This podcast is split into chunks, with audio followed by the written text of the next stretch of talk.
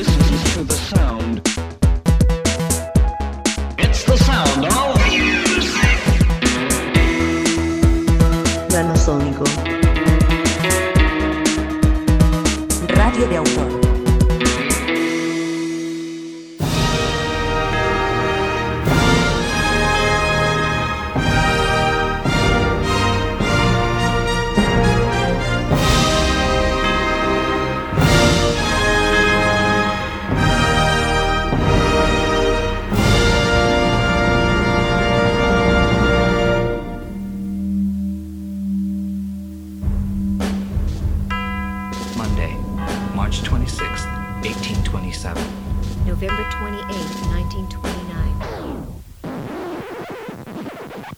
Vidas Ejemplares repasamos la vida de mis ídolos, personas reales de la historia de la humanidad y también esos personajes de ficción para mí igual de importantes.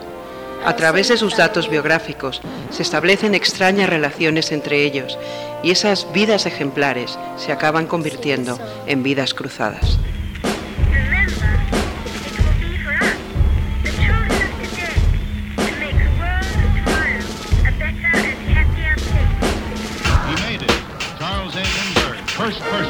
Flying New York to Paris non-stop.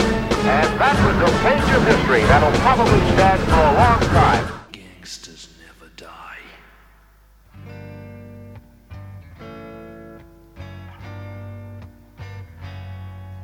Except the few that pass away in cinemas at midnight, lay there sprawling the footlights for the the usherette or the ice cream girl to find. And if I die, God knows I might. Don't make me die in black and white. Don't make me share a haunted scream with all those other ghost boys who stood trembling in the foyer sipping wine. Cuffs. Shoot the cuffs. Check the time and step outside and get cut down by dead policemen faces strobing in the panic light, their long dark cars parked out the back, their halos black against the night. And John Dillinger's name in finest bullet silver etched upon their hearts, a coat or two upon the skin right next to where the badge is pinned. I could die carefully at dusk. La canción que está sonando se llama Old Gangsters Never Die y es de un grupo que se llamó The Sinister Ducks, los patos siniestros, y que grabó un disco en 1983 en el sello Situation 2, que era un subsello de Beggar's Banquet. Uno de sus miembros es David Jay, el bajista de los Bauhaus, pero lo que hoy nos importa es que el letrista y el cantante al que estáis escuchando se convertiría en el autor de cómics más grande de la historia, en uno de los mejores escritores de habla inglesa y en un hombre con una personalidad tan peculiar como para ser estrella invitada como dibujo en Los Simpsons. Señoras y señores, el programa de hoy está dedicado al grandísimo Alan Moore. Now they look like statues in some cold, submerged art gallery, and I would gladly kiss the hand of any man who'd bind my wrists and send me down to, to be in such good company. Dutch Schultz, Capone, why, men like that had health stars in their eyes, and when they walked in groups of more than three, they must have looked like grounded constellations torn down from a B-film sky old gangsters, they never die.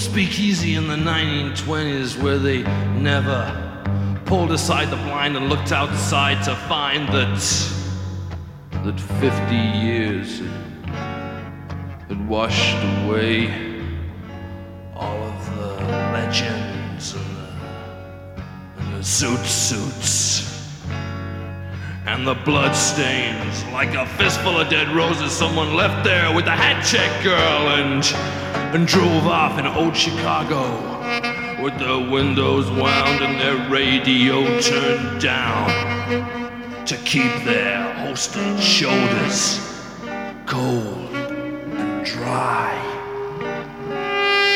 Old gangsters,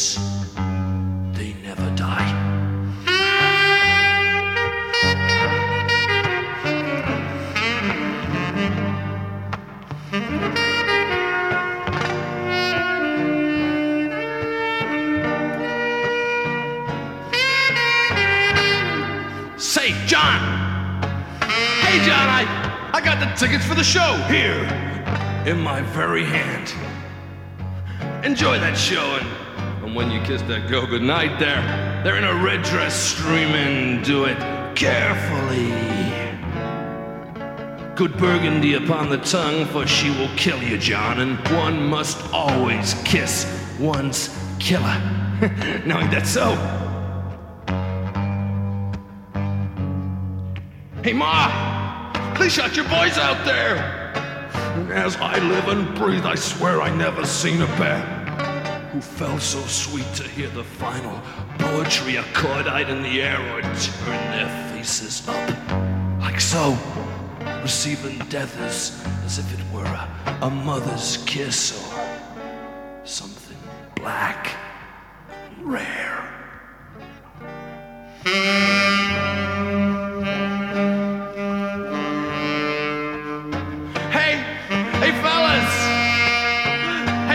There in that movie house tonight? Come on, let's pass out that Jack Daniels and we'll talk about old murders. Yeah, and double crosses, and dead blondes. And we'll say, here's looking at ya. Here's blood in your eye. Old ghosts sit in the back room.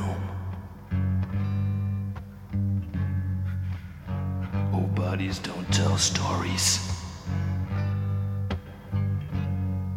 Old dreams wear dusty clothing.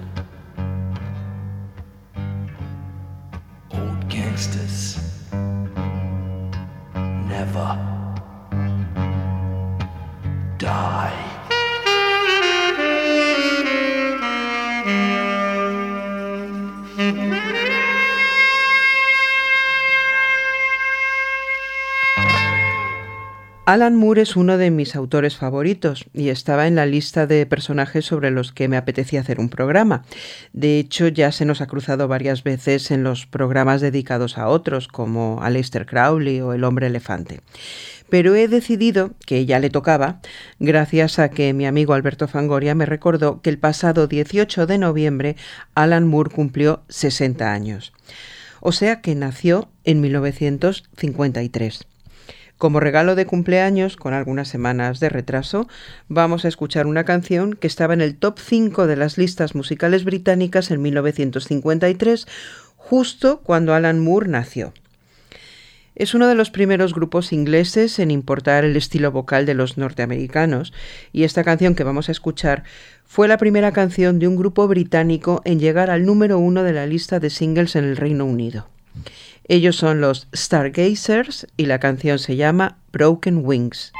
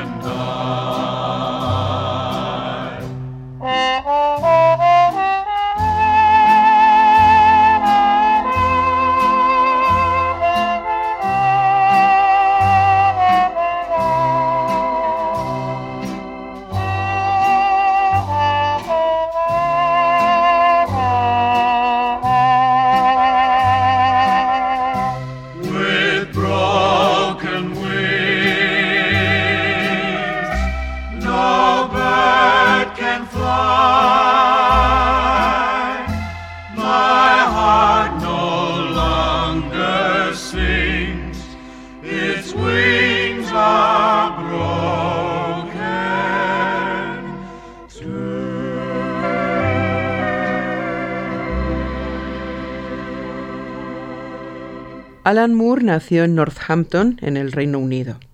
Antes he mencionado a Bauhaus, que también es un grupo de Northampton. Ya habéis visto que Alan Moore y David Jay tuvieron un grupo y grabaron un disco. Pero antes de eso, Alan Moore también participó en las grabaciones de Bauhaus. Su voz hablada se puede oír con una considerable cantidad de efectos sonoros como parte del ruido musical en alguna canción. Pero también se puede leer un poema suyo en la edición original de la portada del segundo disco de Bauhaus, que se llama Mask, aunque Moore firmó la poesía con seudónimo como Brilburn Locke. Una de las canciones de ese disco es la que vamos a escuchar ahora.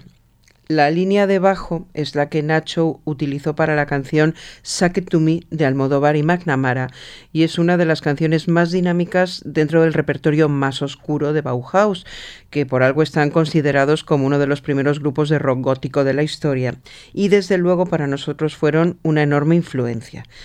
Pues estos son Bauhaus y esto es Kick in the Eye.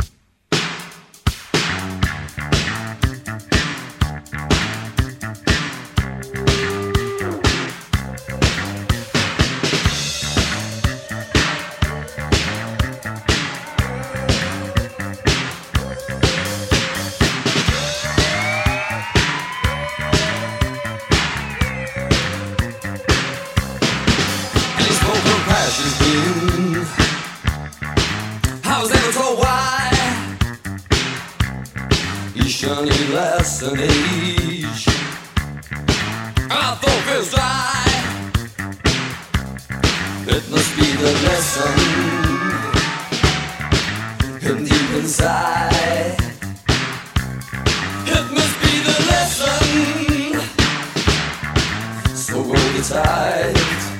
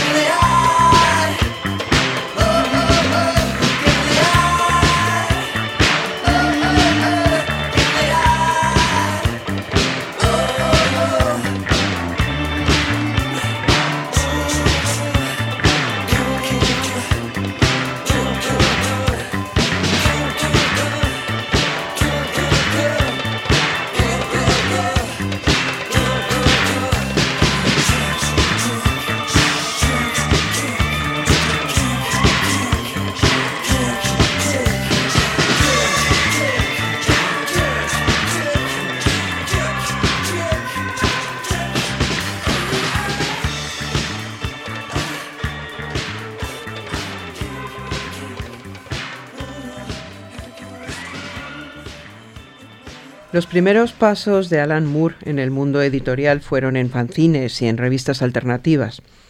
Al principio no solo escribía sus historias, también las dibujaba y publicaba una tira en la revista musical Sounds. Precisamente el primer trabajo por el que cobró fueron un par de ilustraciones para la revista musical New Musical Express. Y ya a partir de ese momento se centró en solo escribir las historias y en colaborar con dibujantes para la creación de sus cómics. Comenzó a publicar en dos editoriales importantes de cómics en Inglaterra, la Marvel UK y 2000 AD. Precisamente en ese momento en que el cómic inglés plantaba cara al norteamericano y seguramente la figura de Moore es la que ha hecho que los cómics británicos sean leídos en todo el mundo. Bueno, pero me estoy adelantando un poquito.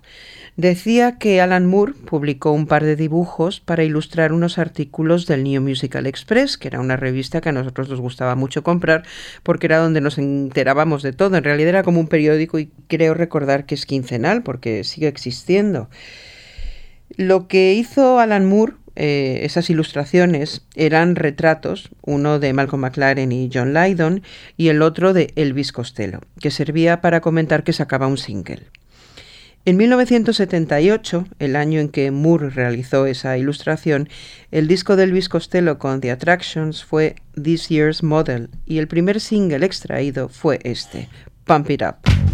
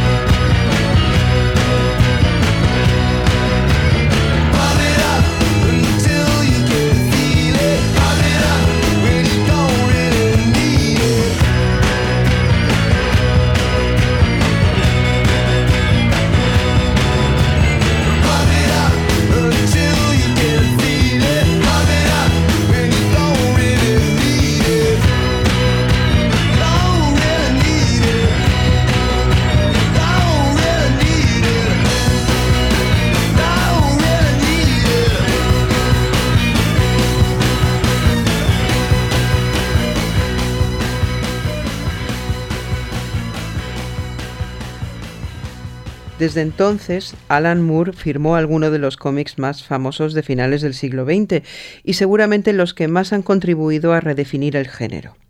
No puedo hacer aquí un repaso por todo su trabajo, porque es muchísimo. Lo que voy a hacer es ir apuntando el orden cronológico por el que descubrí los trabajos de Moore, que no es exactamente el mismo orden en el que fueron escritos o publicados.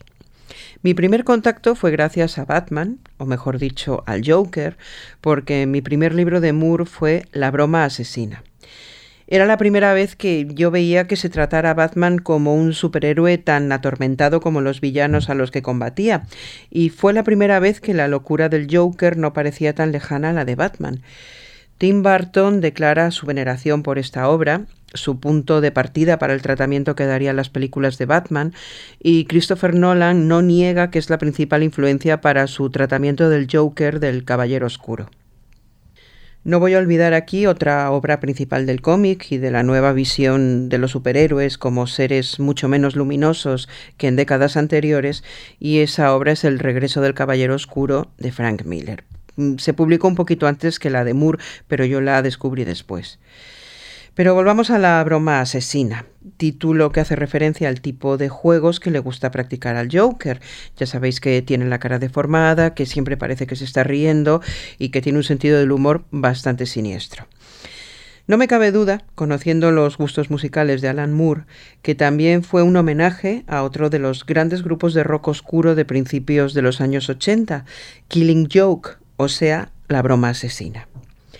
No se me ocurre ahora mismo nada más interesante que escucharlos, en concreto una canción de 1985 que se llama Love Like Blood.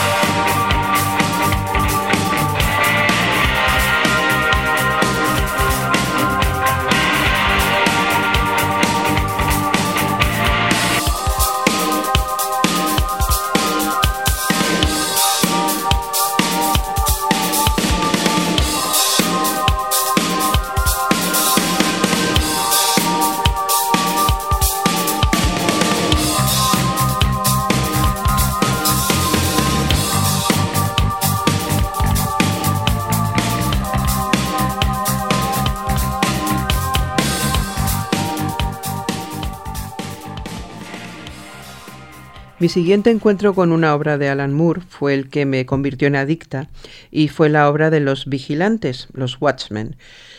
No solo fue la historia de la degradación de los superhéroes y su papel en la sociedad o la visión apocalíptica de la humanidad, sino la forma de narrarla. Si la habéis leído, sabéis que el relato no es lineal, que el tiempo salta, los puntos de vista cambian y que hay que leer información adicional al final de cada capítulo o de cada parte dedicada a cada uno de los vigilantes. Y si no la habéis leído, de verdad que la recomiendo. La película no está del todo mal, teniendo en cuenta que es imposible llevar todo el contenido de la obra a la duración de una película.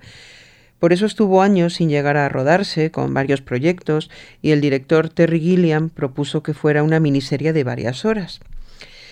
Sin duda mi personaje favorito, mi vigilante favorito, es el Doctor Manhattan, un científico afectado por la radiación que se ha convertido en un superhéroe con poderes que escapan a nuestra comprensión, como el viaje en el espacio-tiempo que marca el ritmo de toda esta novela. El Doctor Manhattan está inspirado en un hecho real de la historia de los Estados Unidos, el Proyecto Manhattan, que es el que buscaba el desarrollo de la bomba atómica antes que los nazis. Los experimentos se llevaron a cabo en el desierto de los Álamos, en Nuevo México, y así se ve en el cómic de Moore. El programa nuclear consiguió el programa nuclear consistió en desarrollar las bombas que luego serían lanzadas sobre Nagasaki e Hiroshima. Uno de los científicos más conocidos que trabajaron en el proyecto fue el doctor Robert Oppenheimer.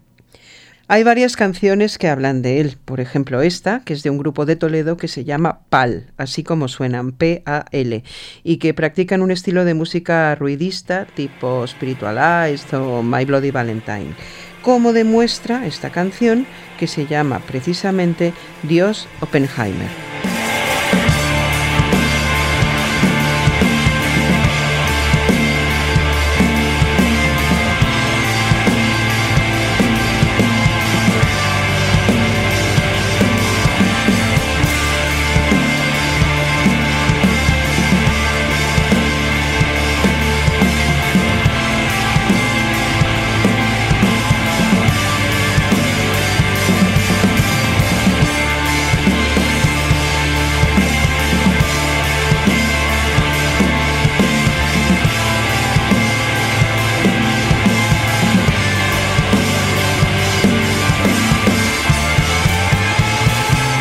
Habéis tenido que obligarme, yo no quiero complicarme, ni siquiera contemplarme lo que fue una obra de arte. Aparatos que me ofrecen las más extrañas visiones de tono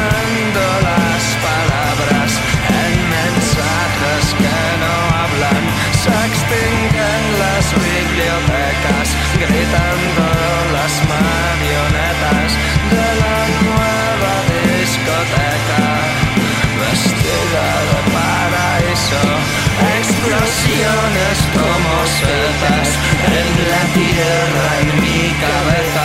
Pues Así termina vuestra fiesta, todos muertos es la meta.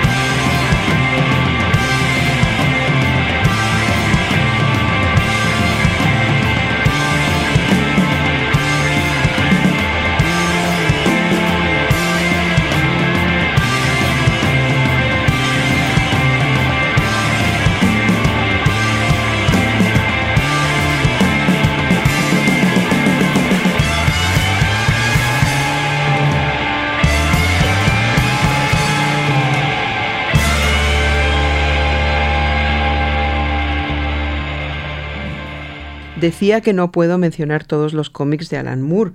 Ahí están en las tiendas si tenéis interés. La Cosa del Pantano, La Liga de los Hombres Extraordinarios, buenísima.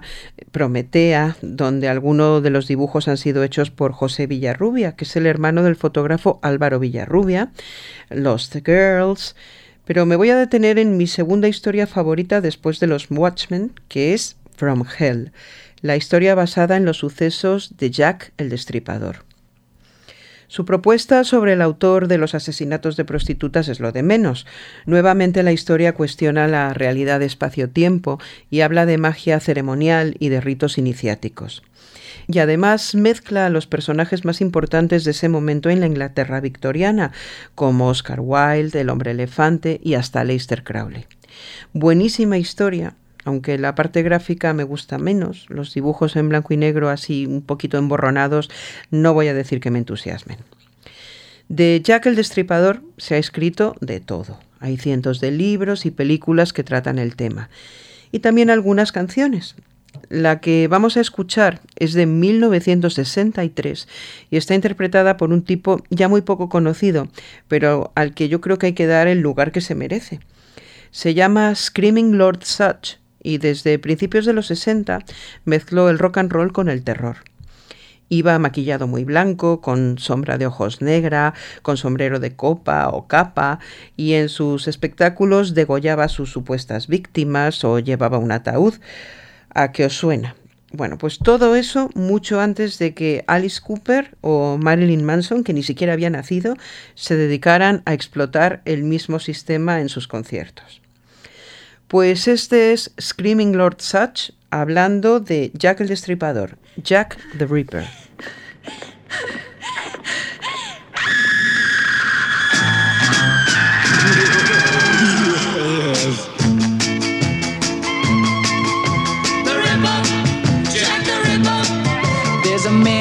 Streets of London late at night. The Ripper, Jack the Ripper, with a little black bag that's oh so tight. The Ripper, Jack the Ripper.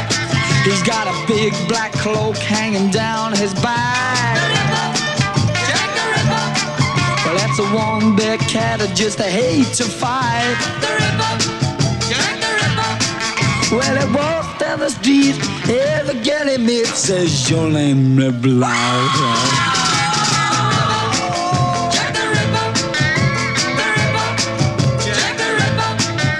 she walks down the street, he's never fall behind. The Ripper, Jack the Ripper. With his little black bag and his one-track mind. The Ripper, Jack the Ripper. Well, he really catches up when the lights go down. The Ripper, Jack the Ripper. Cause that's the time he starts his dirty uh, shop around. The Ripper, Jack the Ripper. When he walks down the street, every girl he meets says, Your name is Blanc. Jack the Ripper, the Ripper, Jack the Ripper. Scotland Yard will never catch him, cause he's a much too clever. He's much too clever. Mm, but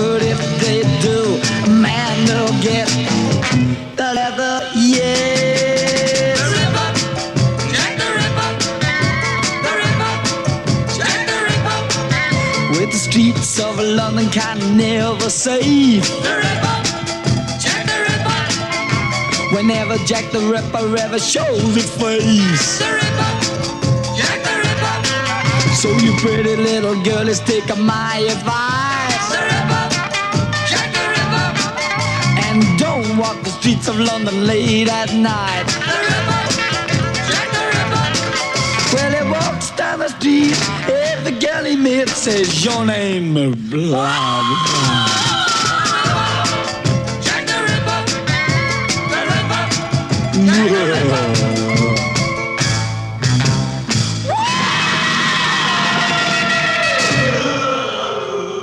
Otra de las obras cumbre de Alan Moore es V de Vendetta. Pertenece al género de ficción de la distopía.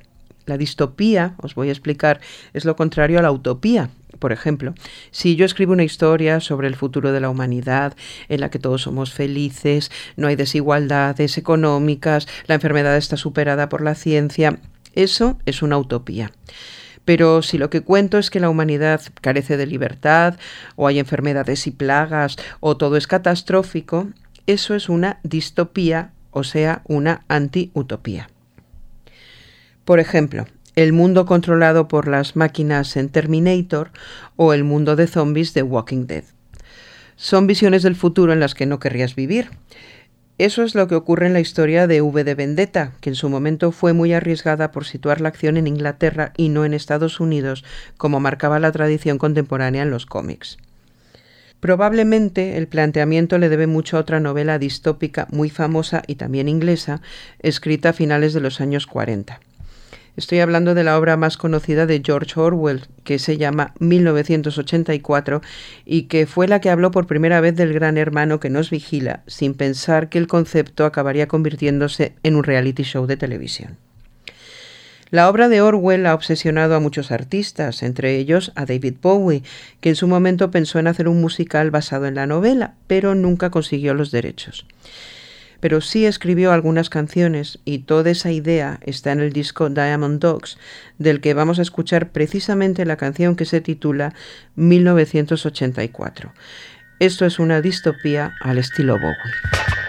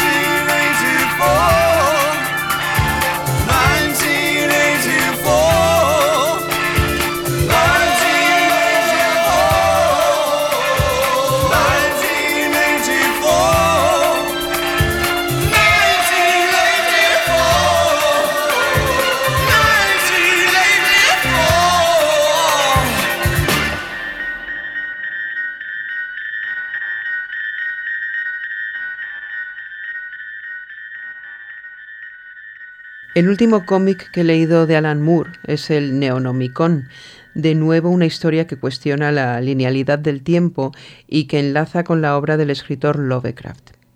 Lovecraft creó a principios del siglo XX una iconografía religiosa de dioses sobrenaturales, extraterrestres y monstruosos que se llaman los grandes antiguos y que dominaron el planeta antes de la llegada del hombre y que en cualquier momento volverán a tomar el poder porque siguen viviendo en dimensiones paralelas. Chulu es una de esas deidades. Después de Lovecraft, muchos escritores han seguido hablando sobre Chulu, y a cualquier novela que hable del tema se la incluye en lo que se llama los mitos de Chulu, por lo que se ha ido formando una leyenda y una historia muy desarrollada que ya va para un siglo. El Neonomicon de Alan Moore sería la última aportación a estos mitos de Chulu. Chulu es ya un icono pop, porque aparece en South Park, en canciones de Metallica o como un muñequito de peluche monísimo de esos que venden en las tiendas de cómics. Aunque el Chulu descrito por Lovecraft no tenía nada de mono, era un ser gigante y viscoso lleno de tentáculos. Yo descubrí a Poe, a Lovecraft y a Stephen King, los tres grandísimos escritores de terror de la historia en orden cronológico, pues siendo adolescente. Mi amigo Bernardo Bonecci se obsesionó con Lovecraft a los 13 años y escribió la canción que luego grabaría con su grupo Los Zombies y que se llama La venganza de Chulo.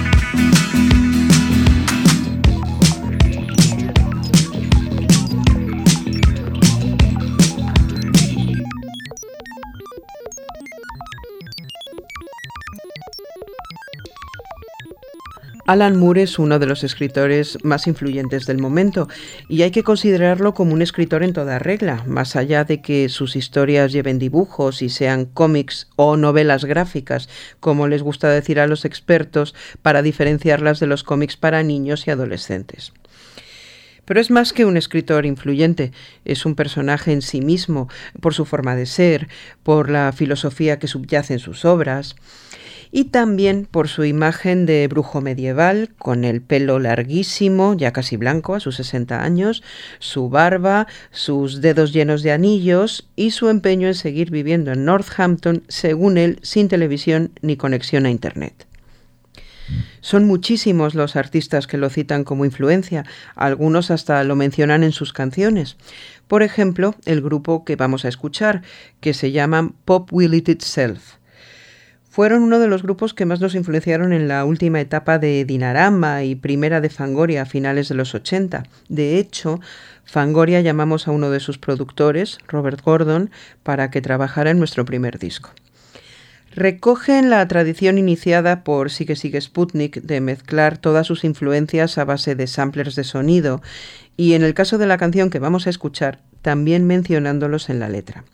Así que si prestáis atención, escucharéis cómo mencionan a Alan Moore. Estos son Pop Will It Itself y la canción se llama Can You Dig It? Okay, let's get down to it, boppers.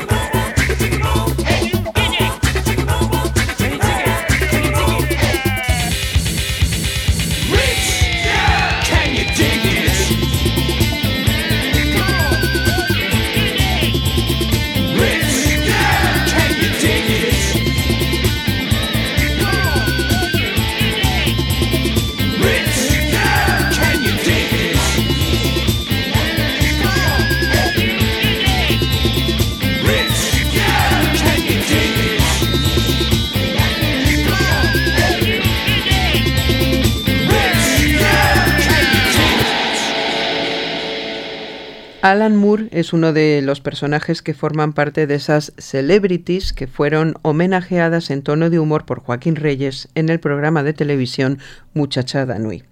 Vamos a escuchar algunos trocitos que resumen un poco su biografía. Celebrity. ¡Ay, va, qué chorrazo! ¡Ay! Alan Moore. ¡Ah! Alan Moore. Hola, soy Alan Moore, guionista, escritor, chamán, el de los cómics. Vaya, va por peso. ¿Qué quieres? Medio, ki- medio kilo de cómic. Aquí está, Watchmen. Mira, esto le vuelve loco a los muchachicos del cómic, los freaks, pajeros inadaptados. Le gustaría tener una novia, pero le- luego se acercan y le da vergüencilla decir nada, algo, dile algo. Total, no se atreven, se van a su casa, se zurran las sardinas, se cogen Watchmen y lo flipan. Este es mi target, digamos. Miradita Moore. Esta es una de mis obras más ambiciosas. Diez años estuve escribiendo esto. Después de hacer esto no tenía ni ganas de merendar ya. Esto es un super batiburrillo. Batibull, Big Batibull. Esto no te creas que es una tarde. Esto es leerlo y volver para atrás y no entender muchas cosas. Esto llena muchísimo. Yo a los 40 años dije que iba a ser mago. Me pongo las casacas este terciopelo tipo siglo XIX, mi chalequito, la barba y el pelo largo lo llevaba, llevaba mío, ya un poco fosco. Y ojo, esto mm, eh, mm, fresco no es. En agosto en Northampton, hostia, eh, uf, me aso como un pollo. En invierno sí que es con la barba, esto es así, es abriguico. eh, a veces me encuentro, hostia, un paludo aquí, me lo como, bueno, un kiko, o lo que sea. Yo estaba casado antes con, con una mujer, o sea, estaba casado eh, con... Es que le di a borrar delete y ya no me acuerdo. Pero bueno, lo tengo por ahí apuntado. Y me acuerdo que un día llegué a casa, ponía una nota. Alan, tienes la cena en, la, en el microondas. Por cierto, me he hecho lesbiana. La cena era una sardina fría. Lo de la lesbiana ya, claro, me dejó pico. Y de hecho, se trajo a la novia a vivir con nosotros y allí estábamos los tres. Pues todos organizarse, todos organizarse. Uno se ocupa de una cosa, otro de otra. Oye, ¿quién le toca fregar? Que no sé qué. Bien, pero luego, claro, si es que ya por tonterías te cabreas. ¿Qué, qué hacéis ahí las dos metidas? La siesta, la siesta, huevo, la siesta. Cabreado, cabreo muy. Estas cosas que cuenta Joaquín Reyes en plan jocoso son verdad. Hace 20 años, cuando Alan Moore cumplió 40, confesó que se dedicaba a la magia ceremonial. Parte de esa magia ceremonial pasa por los ritos sexuales. Y eso que acabamos de escuchar de que Alan Moore vivía con su mujer y con la amante de los dos es cierto, hasta que las dos se fueron juntas y lo dejaron. Ahora está casado con Melinda Gebbie, con la que escribió Lost Girls. Bueno, el caso es que Alan Moore, como mago, ha fundado su propia sociedad secreta, con el nombre de El Gran Teatro Egipcio de las Maravillas de la Luna y la Serpiente. David Jay, el bajista de Bauhaus, forma parte de esta sociedad mágica. Hay varias actuaciones mágicas que consisten en un recital musical narrado por Alan Moore y que se han grabado. Vamos a escuchar un trocito de la que tuvo lugar en 1999 en una reunión de la Orden de la Golden Dawn, que es la sociedad mágica fundada por Aleister Crowley. Este extracto se llama Escaleras y Serpientes y sirvió para que el dibujante Eddie Campbell, que es el mismo que había ilustrado From Hell, creara un nuevo cómic. Un momento de atención, por favor, que el gran mago va a hablar para la orden del gran teatro egipcio de las maravillas de la luna y la serpiente. The Moon and Serpent Grand Egyptian Theatre of Marvels. Y esto es Escaleras y Serpientes, Snakes and Ladders.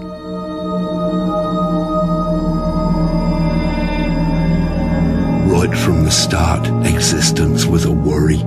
There have always been these long, nail biting stretches of anxiety. After the fuss and fireball of that first Big Bang, there was no follow up, just silent blackness lasting for millennia. The elements of substance were in place, but form would still take time. One flash, then that uncertain pause. The universe as a substandard firework no one dare approach. Was that it? Protracted hush in that vast auditorium. Occasionally a cough of gamma rays. The tense pre-curtain dark extended for a thousand thousand centuries. First night nerves there in that first night. The quantum tingle of anticipation.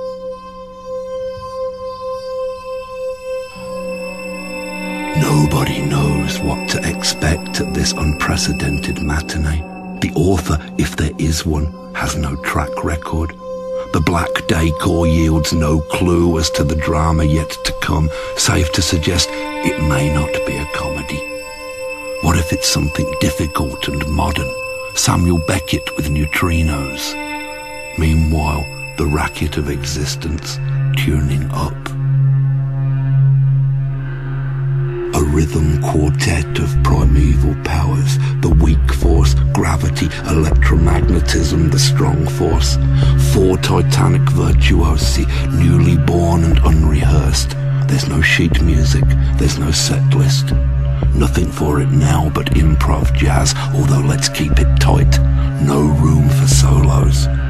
If the start conditions of the cosmos should be out by only half a beat, the weak force weaker, or the strong force fractionally more butch, then matter will not fix, and things will have no glue, no riff, just an undifferentiated background noise. The long, uneasy silence following the first event extends. The darkness shifts uncomfortably, and then, above, just as we've given up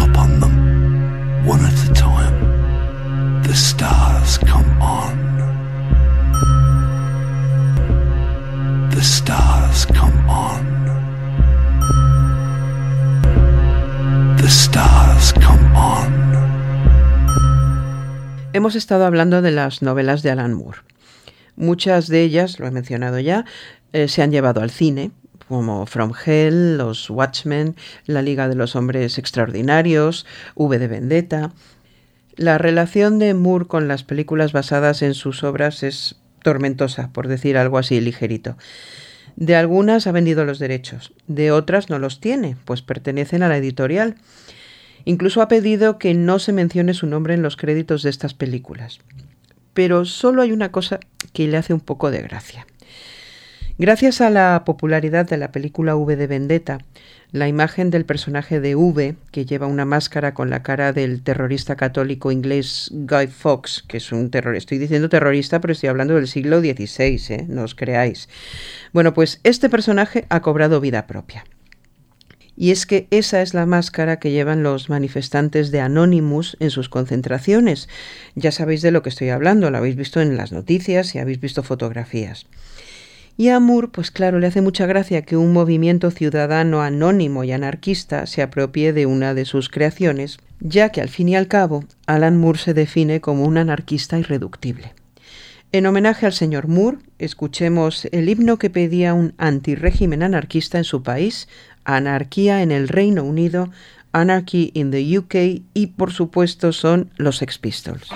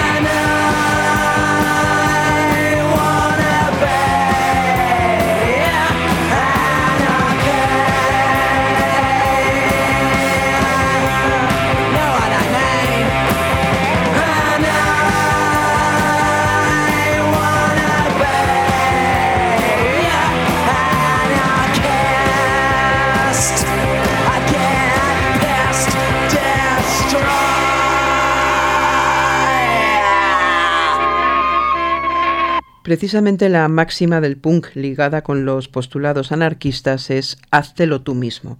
Y se refería a todo, a la moda, la música, la política. Alan Moore sigue bajo esa influencia. Os voy a leer un extracto de una de sus entrevistas en la que explica su postura. Dice, si queremos que se haga algo en el siglo XXI, el mensaje parece ser, no votes por alguien que dice que va a hacer algo, porque lo más probable es que no lo haga. Si quieres que pase algo en el siglo XXI, hazlo tú mismo. Pues con este pensamiento nos despedimos y con la canción que Alan Moore dice que mandaría al espacio exterior como mensaje para los extraterrestres. Es del músico Robert Wyatt, una de las leyendas del rock progresivo británico de los años 70, reconvertido en cantautor existencialista.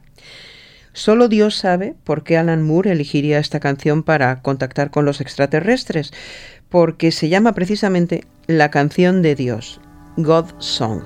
Con Robert Wyatt os digo adiós.